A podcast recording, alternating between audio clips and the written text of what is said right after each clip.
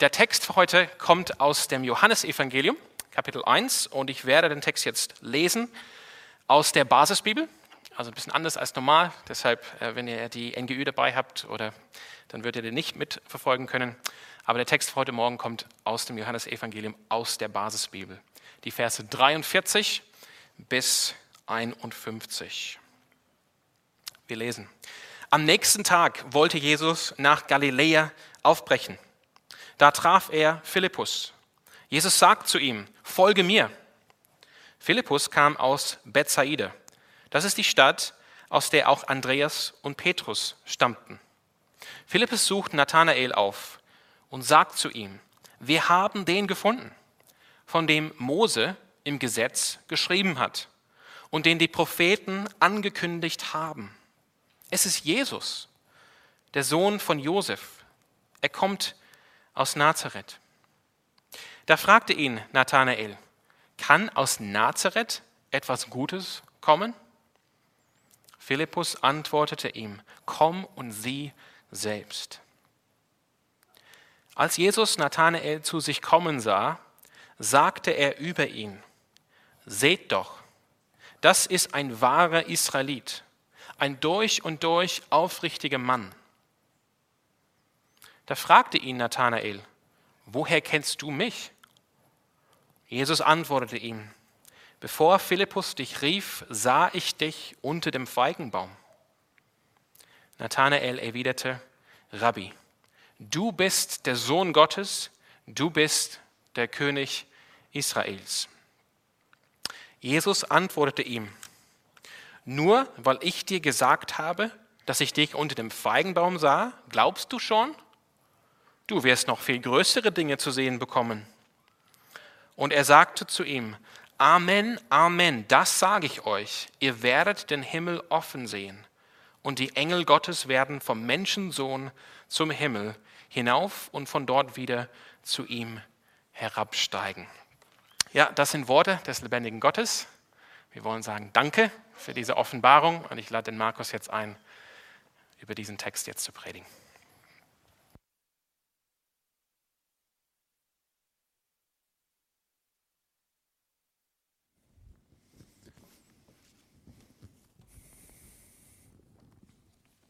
Ja, vielen Dank für dieses warme Willkommen, Sam.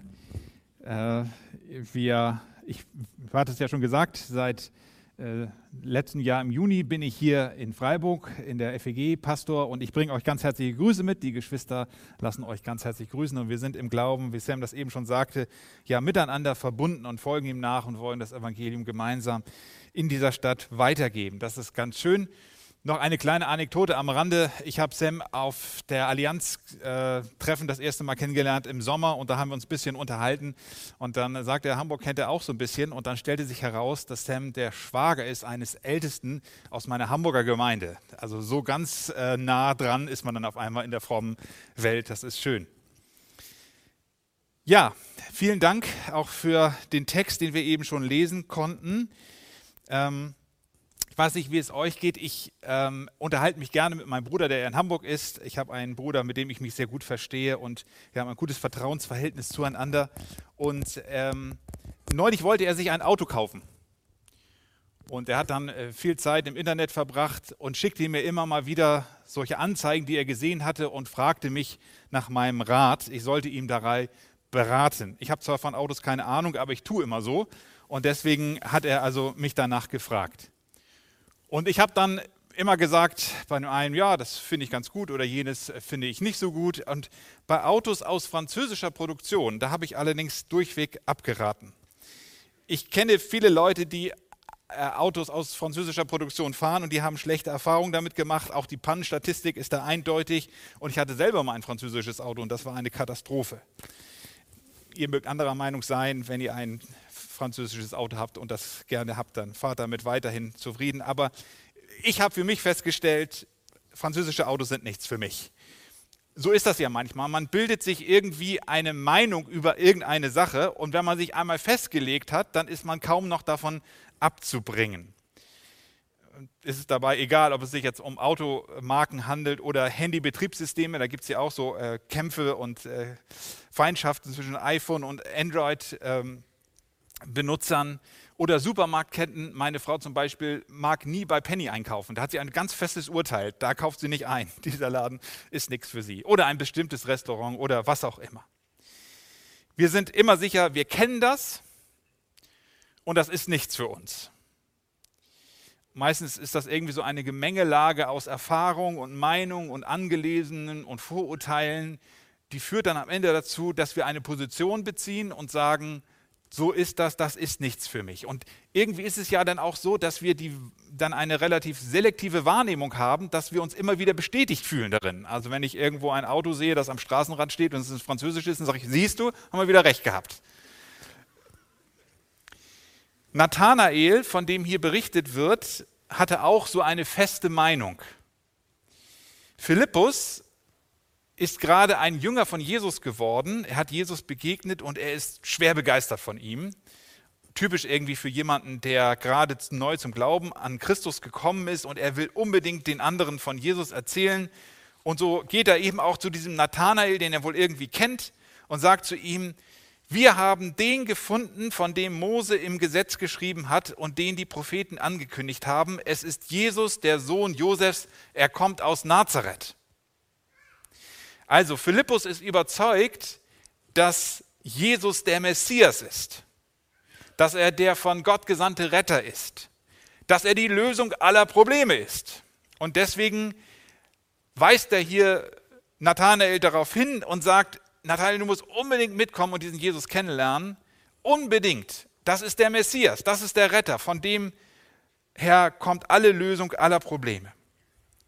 Und Nathanael ist, ich glaube, wir können das ein bisschen nachvollziehen, etwas skeptisch. Er stellt hier eine rhetorische Frage. Er sagt nämlich Vers 46, kann aus Nazareth etwas Gutes kommen? Nathanael ist ein aufrechter Jude, ein Mensch mit Werten und Religion, das wird uns hier beschrieben. Aber dass der Retter, der Messias aus einem Provinzkaff wie Nazareth kommen soll, das kann er sich nicht vorstellen. Und das ist auch irgendwie gut nachvollziehbar. Jerusalem war die Metropole oder vielleicht Rom oder Athen, aber doch nicht Nazareth. Diese unbedeutende kleine Siedlung abseits in der Provinz. Also wenn man Provinz beschreiben wollte, dann war das das. Woher kommen die großen Lösungen unserer Probleme doch nicht aus Oberrimsingen oder Süderbrarup, sondern sie kommen aus Berlin oder London oder München oder manchmal auch Hamburg. Oder? Nathanael kannte die Leute dort in der Provinz. Er kannte ihren beschränkten Horizont, ihre Unkultiviertheit. Er stammte nämlich selber aus einem Nachbarort, das steht an anderer Stelle, aus Kana kam er und das war nur acht Kilometer entfernt von Nazareth. Also acht Kilometer, das ist eine überschaubare Distanz. Und er sagte, also da, wo ich herkomme, da, wo die Leute so sind wie, da kann da doch nicht der Messias herkommen. Vielleicht ist es sogar relativ wahrscheinlich, dass er auch den Zimmereibetrieb von Josef kannte. Der Junior von Zimmerei Josef und Söhne soll der Retter der Welt sein das konnte er sich nicht vorstellen. Ein abwegiger Gedanke. Das kann, das kann einfach nicht sein. Was kann denn schön aus Nazareth Gutes kommen? Nathanael und seine Skepsis steht für viele Menschen in der westlichen Welt. In Deutschland können sich nur wenige Leute vorstellen, dass der christliche Glaube, den man doch irgendwie zu kennen meint, etwas Positives für, das, für ihr eigenes Leben oder auch für das Leben der Gesellschaft bringen könnte. Viele haben sich da eine feste Meinung gebildet in Bezug auf den Glauben auf Jesus. Und man sagt, das Christentum, also Christentum, das brauchst du mir nicht erklären, da weiß ich Bescheid. Da habe ich meine Position bezogen. Das ist nichts für mich, das kann nichts Gutes sein. In Hamburg äh, hatten wir einen Nachbarn, einen sehr älteren Herrn, einen sehr netten Menschen, sehr sympathisch, mit dem habe ich mich sehr gut verstanden und auch häufig ein bisschen geschnackt, wie wir im Norden sagen. Und als, ich, als wir dort uns so vorstellten und miteinander ins Gespräch kamen, da sagte er relativ deutlich zu mir, also als ich mal anfing, über den Glauben mit ihm zu sprechen, du, das brauchst du gar nicht anfangen bei mir, da, da, das ist nichts für, für uns, so sagt er. Wir haben deine Position bezogen, wir haben deine Meinung, du kannst deine Meinung haben, ich habe meine Meinung. Das, das ist nichts für uns. Er hatte einen Standpunkt bezogen, er hatte sich seine Meinung gebildet und jetzt war gut. Und so denken viele Menschen in, dieser, in unserem Land, in unserer Gesellschaft. Viele sagen, das Christentum, da kann ich mir nicht vorstellen, dass da noch irgendwie positive Impulse für mein persönliches Leben kommen können oder für, für uns als Gesellschaft. Und irgendwie kann man diese Einstellung ja auch gut nachvollziehen, denn aus der Perspektive eines Mitteleuropäers ist der christliche Glaube auf dem absteigenden Ast. Die Leute verlassen zu Hunderttausenden die Kirche. Ich hörte jetzt da beim Standesamt in Köln, da gibt es schon gar keine Termine mehr, wo man, man, wo man austreten kann, sozusagen, aus der Kirche. So viele Leute wollen da auf einmal austreten. Das kann doch nichts Gutes sein. Jede Woche neue Skandale von Pastoren, die Kinder missbrauchen und Kirchenfürsten, die das versuchen zu vertuschen. Und man hat den Eindruck, also so ein Verein von alten weißen Männern, die haben doch den Schuss nicht gehört. Oder vielleicht auch persönliche Erfahrungen, die man gemacht hat, dass man mal Kontakt hatte mit Kirche und Glaube und Gemeinde, das fürchterlich langweilig fand und unkonkret und irrelevant und gnadenlos veraltet. Das kann nichts Gutes sein. So wie Nathanael sich ausdrückt, so empfinden viele Menschen heute auch. Und vielleicht empfindest du ja auch heute Morgen so. Wenn es so ist, dann möchte ich dir Mut machen, dich auf den Weg zu machen, einmal diese Urteile oder Vorurteile beiseite zu schieben und doch noch einmal nachzufragen. Ich glaube, es wird sich lohnen. Und beschäftige dich nicht so sehr mit den äußeren Dingen, mit den Traditionen und den Institutionen, wenn es um, das, um den christlichen Glauben geht, sondern versuch den christlichen Glauben zu verstehen vom Kern her, vom Kern. Was ist der Kern des christlichen Glaubens? Es ist interessanterweise kein Lehrsatz oder keine Theorie, sondern im Zentrum des Glaubens steht eine Person, Jesus Christus, tatsächlich als Person. Und Philippus sagt hier zu dem Nathanael, du, du hast zwar ein Urteil darüber, aber komm und sieh, schau dir die Sache doch mal an. Ich weiß, du hast eine Meinung darüber, aber beschäftige dich einmal mit Jesus. Lern diesen Mann einmal kennen. Und dann kannst du ja immer noch sagen, was du darüber denkst. Und genau dazu möchte ich dir heute Morgen auch Mut machen. Einmal all das, was du über Christentum weißt oder denkst oder die Urteile, die du dir gebildet hast, einmal zur Seite zu schieben und einmal die Person von Jesus Christus anzuschauen. Ob er etwas zu sagen hat. Es geht um Jesus. Ihr habt ja Jesus da hinten nochmal so schön stehen. Das finde ich ganz, ganz schön. Wie reagiert Jesus, als er Nathanael sieht? Es ist sehr interessant. Er kritisiert ihn nicht wegen seiner Skepsis, sondern er lobt ihn wegen seiner Aufrichtigkeit. Und das muss man bewusst wahrnehmen hier.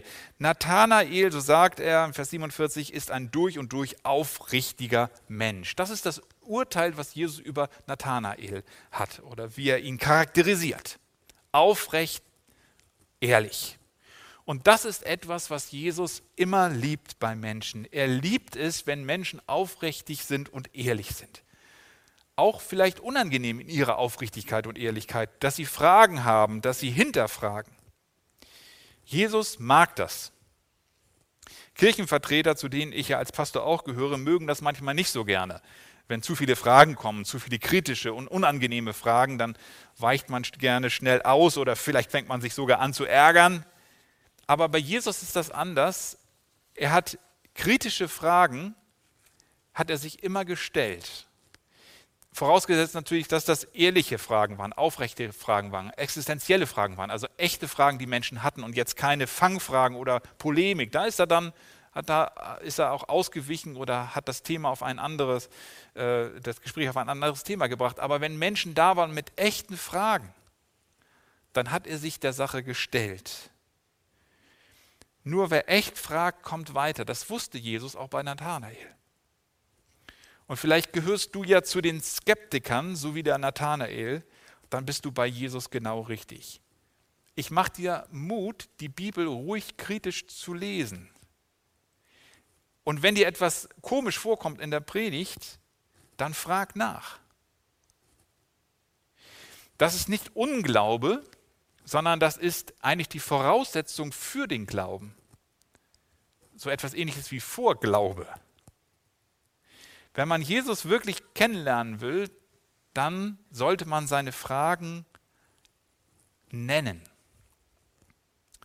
In Hamburg, die, letzten Monate in Hamburg, durfte ich dabei sein, wie eine Frau zum Glauben an Jesus kam. Das war ein Prozess und ich durfte sie ein bisschen begleiten. Sie, sie, hatte gar keinen christlichen Hintergrund. Sie saß immer in der Predigt, meistens in der zweiten Reihe im Gottesdienst und schrieb mit. Und dann machte sie einen Termin aus unter der Woche. Gefühlt zehnmal haben wir uns getroffen. Und dann stellte sie mir, sie hatte einen ganzen Zettel aufgeschrieben mit Fragen und fragte, Pastor, du hast das gesagt, was bedeutet das? Wie ist das zu verstehen? Und bei manchen Fragen musste ich tatsächlich auch ein bisschen schwitzen. Die waren nicht so ganz einfach zu beantworten. Aber sie waren so notwendig dafür. Und ich merkte, wie diese Frau Stück für Stück mehr Vertrauen fand in Jesus Christus. Und ich glaube, dass das wichtig ist, die Fragen zu nennen, um Jesus kennenzulernen, besser kennenzulernen. Welche Erfahrung macht Nathanael noch? Er kommt zu Jesus und stellt überraschend fest, ich kenne diesen Menschen noch nicht so gut, aber der kennt mich. Er hat mich unter dem Feigenbaum gesehen, obwohl er nicht da war. Also er hat ihn irgendwie schon gesehen, als er ihn noch nicht mit seinen Augen sehen konnte. Er wusste etwas über ihn, was eigentlich verborgen war. Und das ist ja mehr als jetzt nur so eine visuelle Feststellung, sondern er stellt fest, da ist jemand, der der kennt mich, der hat mir ins Herz gesehen, der weiß etwas über mich, der kennt meine Einwände, der kennt meine Vorbehalte. Und das ist jetzt super spannend. Viele Menschen, die sich auf den Weg machen, Jesus kennenzulernen, berichten ähnliches. Sie wollen Jesus kennenlernen, aber in dem Moment, in dem sie sich sozusagen mehr mit ihm beschäftigen, stellen sie fest, dass Jesus sie kennt und sie fühlen sich plötzlich erkannt. Sie spüren, da ist jemand, der kennt mich besser, als ich mich selber kenne. Der kennt meine Träume, meine Ängste, meine Sorgen, meine Sehnsüchte. Und er weist mich nicht ab, sondern der nimmt mich an. Glauben bedeutet eben nicht nur zu erkennen, sondern vor allen Dingen erkannt zu werden. Paulus schreibt es mal im Galaterbrief, vielleicht kennt ihr diese Stelle, Galater 4, Vers 9. Da schreibt er, nachdem ihr Gott erkannt habt, und dann überlegt er nochmal, ja, die Formulierung ist eigentlich nicht ganz korrekt, eigentlich müsste es heißen, ja, vielmehr von Gott erkannt seid, sagt er. Natürlich habt ihr Gott erkannt, aber vor allen Dingen habt ihr erfahren, dass Gott euch erkannt hat. Und das ist übrigens auch meine persönliche Geschichte. Ich bin in einem christlichen Elternhaus aufgewachsen und meine Eltern haben mir viel über Jesus erzählt. Ich wusste schon als sechs-, siebenjähriger unendlich viel über Jesus, Gott sei Dank. Aber Glaube begann eigentlich erst in dem Moment, als ich erkannte, dass ich erkannt bin. Als ich feststellte, Jesus kennt mich, er meint mich. Und genau das Gleiche kann ja auch passieren, wenn du dich auf dem Weg machst, Jesus kennenzulernen, dass du plötzlich feststellst, der kennt mich. Wie reagiert Nathanael hier? Als er erkennt, oder besser gesagt, als er erkannt ist, da formuliert er ein Bekenntnis. Er sagt, Vers 49, du bist der Sohn Gottes, du bist der König Israels du bist der Sohn Gottes, du bist der König Israels. Und damit drückt er eben halt aus, dass er sagt, das ist nicht nur hier der Juniorchef von Zimmerei Josef und Söhne, sondern hier begegnet mir, in Jesus begegnet mir Gott. Es ist der Sohn Gottes. Und er ist wohl einer der ersten, die das so bekennen. Einer der ersten Menschen auf der Welt, die das so aussprechen. Und Hunderte sollten folgen, Tausende sollten folgen, Hunderttausende sollten folgen, Millionen, Milliarden von Menschen sollten folgen. Bis hier im Jahr 2021 in Freiburg, wenn du sagst, Jesus, du bist der Sohn Gottes, du bist der König Israels, dann bekennst du mit Nathanael dieses Grundbekenntnis des Glaubens. In Jesus begegnet mir Gott. Kommen wir zum Schluss. Wie endet dieser Bericht? Er endet etwas merkwürdig, aber doch interessant mit einem Jesus-Zitat. Jesus sagt zu Nathanael: Amen, Amen, das sage ich euch. Ihr werdet den Himmel offen sehen und die Engel Gottes werden vom Menschensohn zum Himmel hinaufsteigen und wieder herabsteigen. Und Leute, die sich ein bisschen in der Bibel auskennen, im Alten Testament, wissen, dass, das, dass Jesus hier ein Bild benutzt, was im Alten Testament schon vorkommt, bei den Stammvätern Israels, bei dem Jakob, der sieht die, einen geöffneten Himmel und so eine Himmelsleiter, eine Verbindung zwischen Menschen und Gott. Engel gehen dort hoch und runter und Jesus sagt, das wird geschehen und ihr werdet das erleben.